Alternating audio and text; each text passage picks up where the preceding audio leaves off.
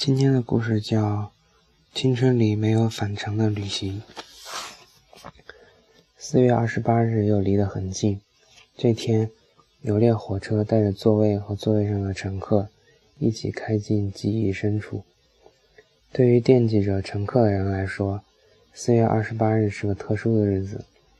一年三百六十五天，你在时光河流上漂流，把每个日子刻在了甲板上。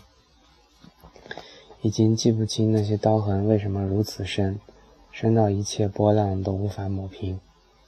青春就是匆匆披挂上阵，没了战死沙场。你为谁冲锋陷阵？谁为你捡拾骸骨？剩下依旧在河流中漂泊的刀痕，沉寂在水面之下，只有自己看得见。二零零三年，临近冬天。男生半夜接到一个电话，打车赶到鼓楼附近的一家酒吧。酒吧的木门陈旧，屋檐下挂着风铃，旁边墙壁的海报上边还残留着半张非典的警告。刚毕业的男生轻轻推开门，门的缝隙里立刻就涌出歌声。那年满世界在放周杰伦的《叶惠美》。这里却回荡着十年前王菲的妻子。男生循着座位往里走，歌曲换成了陈升的《风筝》。我知道你是个容易担心的小孩子，所以我在飞翔的时候，却也不敢飞得太远。男生来到酒吧，师姐一杯酒也没喝，嗯，定定地看着他，说：“我可以提一个问题吗？”回想起来，这一段如同繁花。繁华世界里最悠长的一幅画卷。我们喜欢说“我喜欢你”。古老的太阳，年轻的脸庞，明亮的笑容，动人的歌曲。火车的窗外有胶片般的风景。你站在草丛里，站在花旁，站在缀满露珠的树下，站在我正漂泊的甲板上。等到小船开过码头，我可以回头看见。自己和你一直在远处守着水平面。我们喜欢说“我喜欢你”，好像我一定会喜欢你一样，好像我出生后就为了等你一样，好像我无论牵挂谁，思念都坠落在你身边一样。而在人生中，因为我一定会喜欢你，所以真的有些道路是要跪着走完的，就是为了坚持说“我喜欢你”。师姐离开以后，男生在酒吧泡了半年，每天酩酊大醉。许巍日夜唱歌，他说有完美生活，他说莲花要盛开，他说从这里开始旅行。男生电脑桌前搁着几罐啤酒，网页突然跳出一个，跳出一条留言，是个不认识的女孩子，说看你的帖子，心情好像不太好。男生回了一条：“关你什么事儿？”女孩说：“我心情也不好，你有时间听我说说话吗？”男生回了条：“没时间，真的没时间。”男生在等待开始。我们在年少时不明白，有些乐章一旦开始，唱的就是曲终人散。半年后，男生辞职，收拾了简单行李，和师姐直奔北京。他们在郊区租了一个公寓。房间里面东西越来越多，合影越来越多，对话越来越多。如果房间里面也有灵魂，它应该艰难而喜悦，每日不知所措，却希望满满。接着房间里东西日益减少，照片不知所踪，电视机反复从广告放到新闻，放到连续剧，放到晚安，从晚安后的空白无声孤独整夜，到凌晨突然闪烁。出现健身节目，这里从此是一个人的房间。二零零四年北京大雪，男生在医院门口拿着自己的病历，拒绝了手术的建议，面无表情，徒步走了二十几公里，雪花慌乱的逃窜，每个人打着伞，脚步匆忙，车子迟缓前行，全世界冷得像一片恶毒的冰刀。男生坐在十几楼的窗台。雪停后的第三天，电话一直响，没人接，响到自动关机。下午公寓的门被人不停地敲，敲过了半个小时，有人撬开了锁。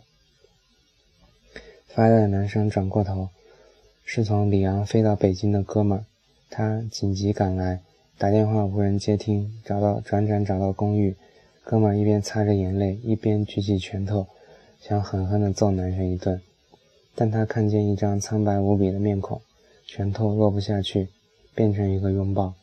他哽咽着对男生说：“好好的，啊混蛋，好好的，啊混蛋。我们身边没有战争，没有瘟疫，没有武器，没有硝烟和末日，却总有些时候会对着自己喊，对着重要的人喊：要活着啊，混蛋！要活得好好的啊，混蛋！”二零零五年，男生换了诸多城市，从广州到长沙，从成都到上海。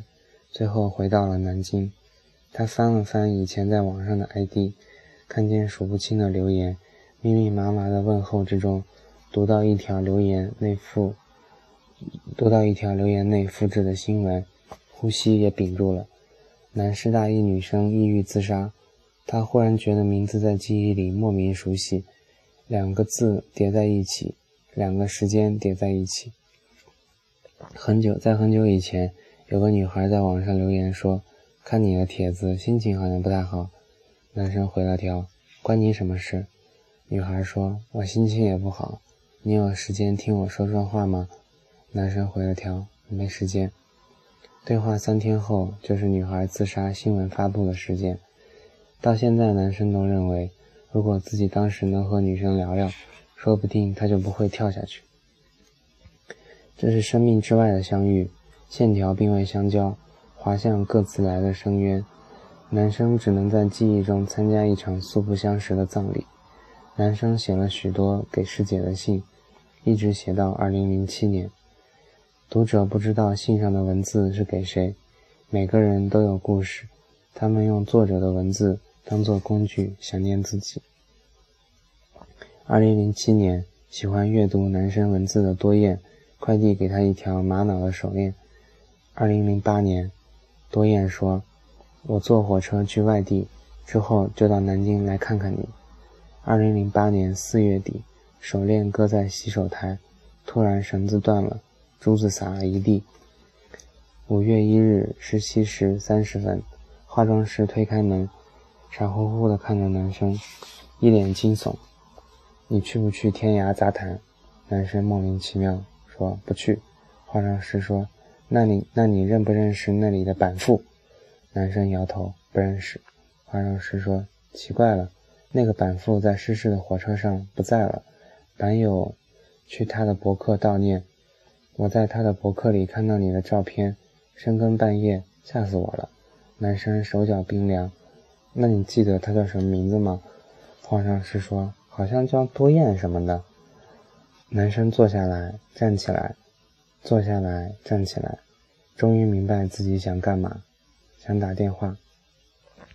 男生背对着来来去去的人，攥紧手机，头皮发麻，拼命翻着电话本，从 A 翻到 Z，可是要打给谁，一个号码都没拨，只是把手机放在耳朵边上，然后安静的等待有人说喂，没人说喂，那就等着，把手机放下来，发现走过去的人都很高大。怎么会坐在走廊里？拍档问：“是你的朋友吗？”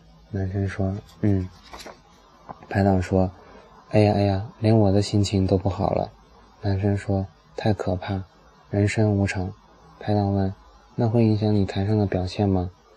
台上的状态吗？”男生说：“我没事儿。”接着男生继续翻手机，拍档和化妆师继续聊着人生无常。五月一日十八时三十分。直播开机，拍档说：“欢迎来到我们节目现场。今天呢，来了三位嘉，三位男嘉宾，三位女嘉宾。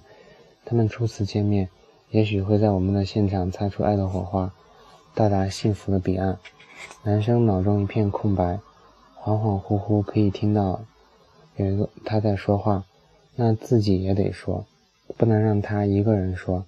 男生听不见自己在说什么。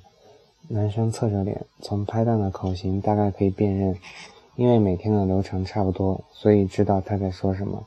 拍档说：“那我们进入下一个环节，爱情问一问。男生跟他一起喊，觉得流程熟悉。对的呀，我每天都喊一遍。可是接下来我该干什么？男生不知道，就拼命说话，但是看不到自己的口型，所以男生不知道自己在说什么。男嘉宾和女嘉宾手牵手，笑容绽放。男生闭上闭上了嘴巴，他记得，然后就是 ending，直播结束了。五月一日十九时三十分，男生启动车子，北京的朋友要来，得去约定的地方见面，请客吃饭。开车去新街口，车刚开到单位铁门就停住了，男生的腿在抖，脚在发软。踩不了油门，踩不下去了！他妈的，为什么踩不下去啊？他妈的也喊不出来，然后眼泪就哗啦啦掉下来了。油门踩不下去了，男生趴在方向盘上，眼泪哗啦啦的掉。五月一日十九时五十分，男生明白自己为什么在直播的时候一直不停的说话，不停的说话，因为眼泪一直在眼眶里打转，不说话，泪水就会涌出眼眶。五月二日一点零分，朋友走了，男生打开第二包烟，点着一根，一口没吸，架在烟灰缸的沿边沿，他搁在那里，慢慢的烧成灰，烧成长长一段，长长的烟灰折断，坠落下来，好像一定会坠落到你身边的思念一样。烟灰落在桌面的时候，男生的眼泪也正好落在桌上。多燕说要到南京来看他。也许这趟火车就是行程的一部分。车厢带着多燕一起偏离轨道，一旦偏离，你看得见我，我就看不见，我看不见你。如果还有明天，要怎么说再见？男生最讨厌汽笛的声音，因为预示着离别。多燕还没有到南京，他就哭成了泪人，就连听一声汽笛的资格都没有。书本刚翻到扉页。作者就说声再见，多燕郑重的提醒：这手链是要用矿泉水泡过才能戴的，戴左手和戴右手讲究不同。但还没来得及泡一下，它就已经散了。如果还有明天，要怎样装扮你的脸？新娘还没有上妆，眼泪就打湿衣衫。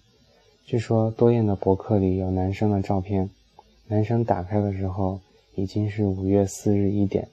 到这个时候才有勇气重新上网，才有勇气到那个叫做天涯杂谈的地方，才有勇气看到一页一页的悼念帖子，然后跟着帖子，男生进了多燕的博客，在小小的相册里，有景色翻过一页一页，男生翻转，男生看到了自己，那个穿着白衣服的自己，欠着多燕小说结尾的自己。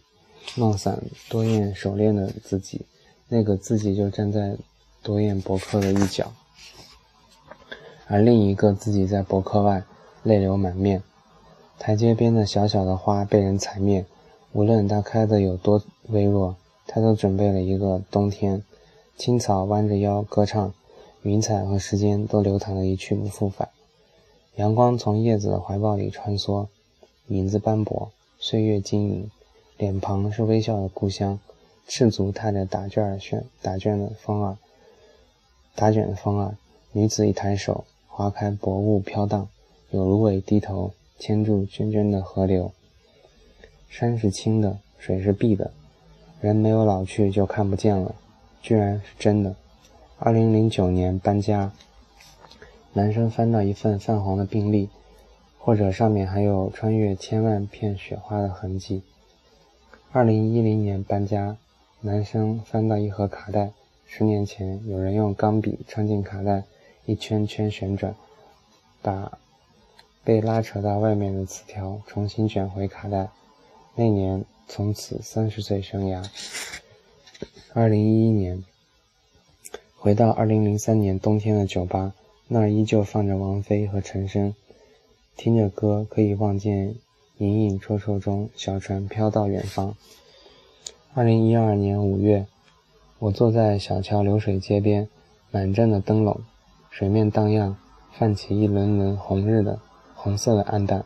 我走上桥，突然觉得面前有一扇门，一扇远在南京的门。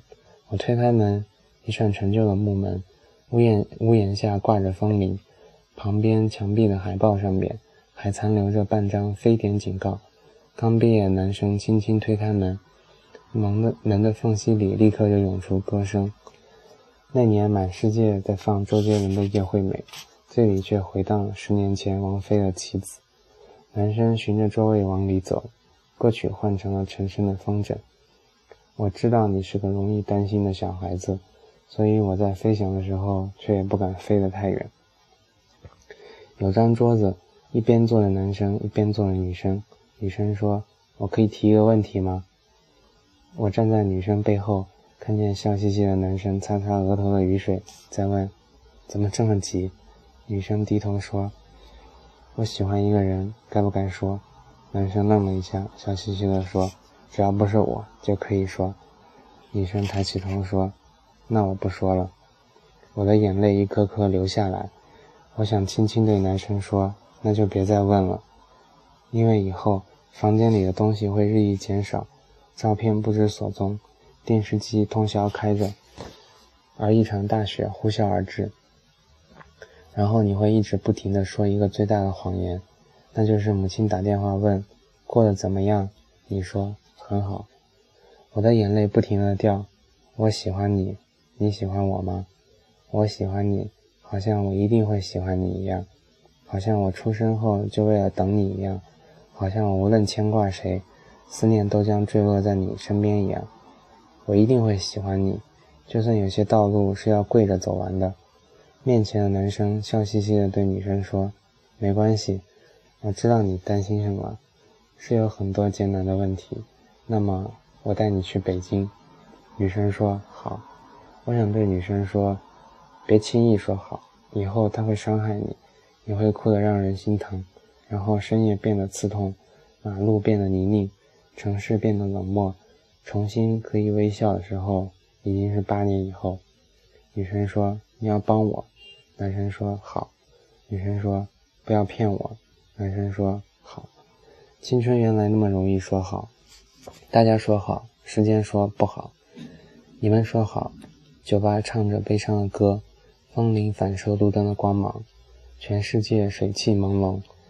你们说好，这扇门慢慢关闭，而我站在桥上，怀里有订好的回程机票，我可以回到这座城市，而时间没有返程的轨道。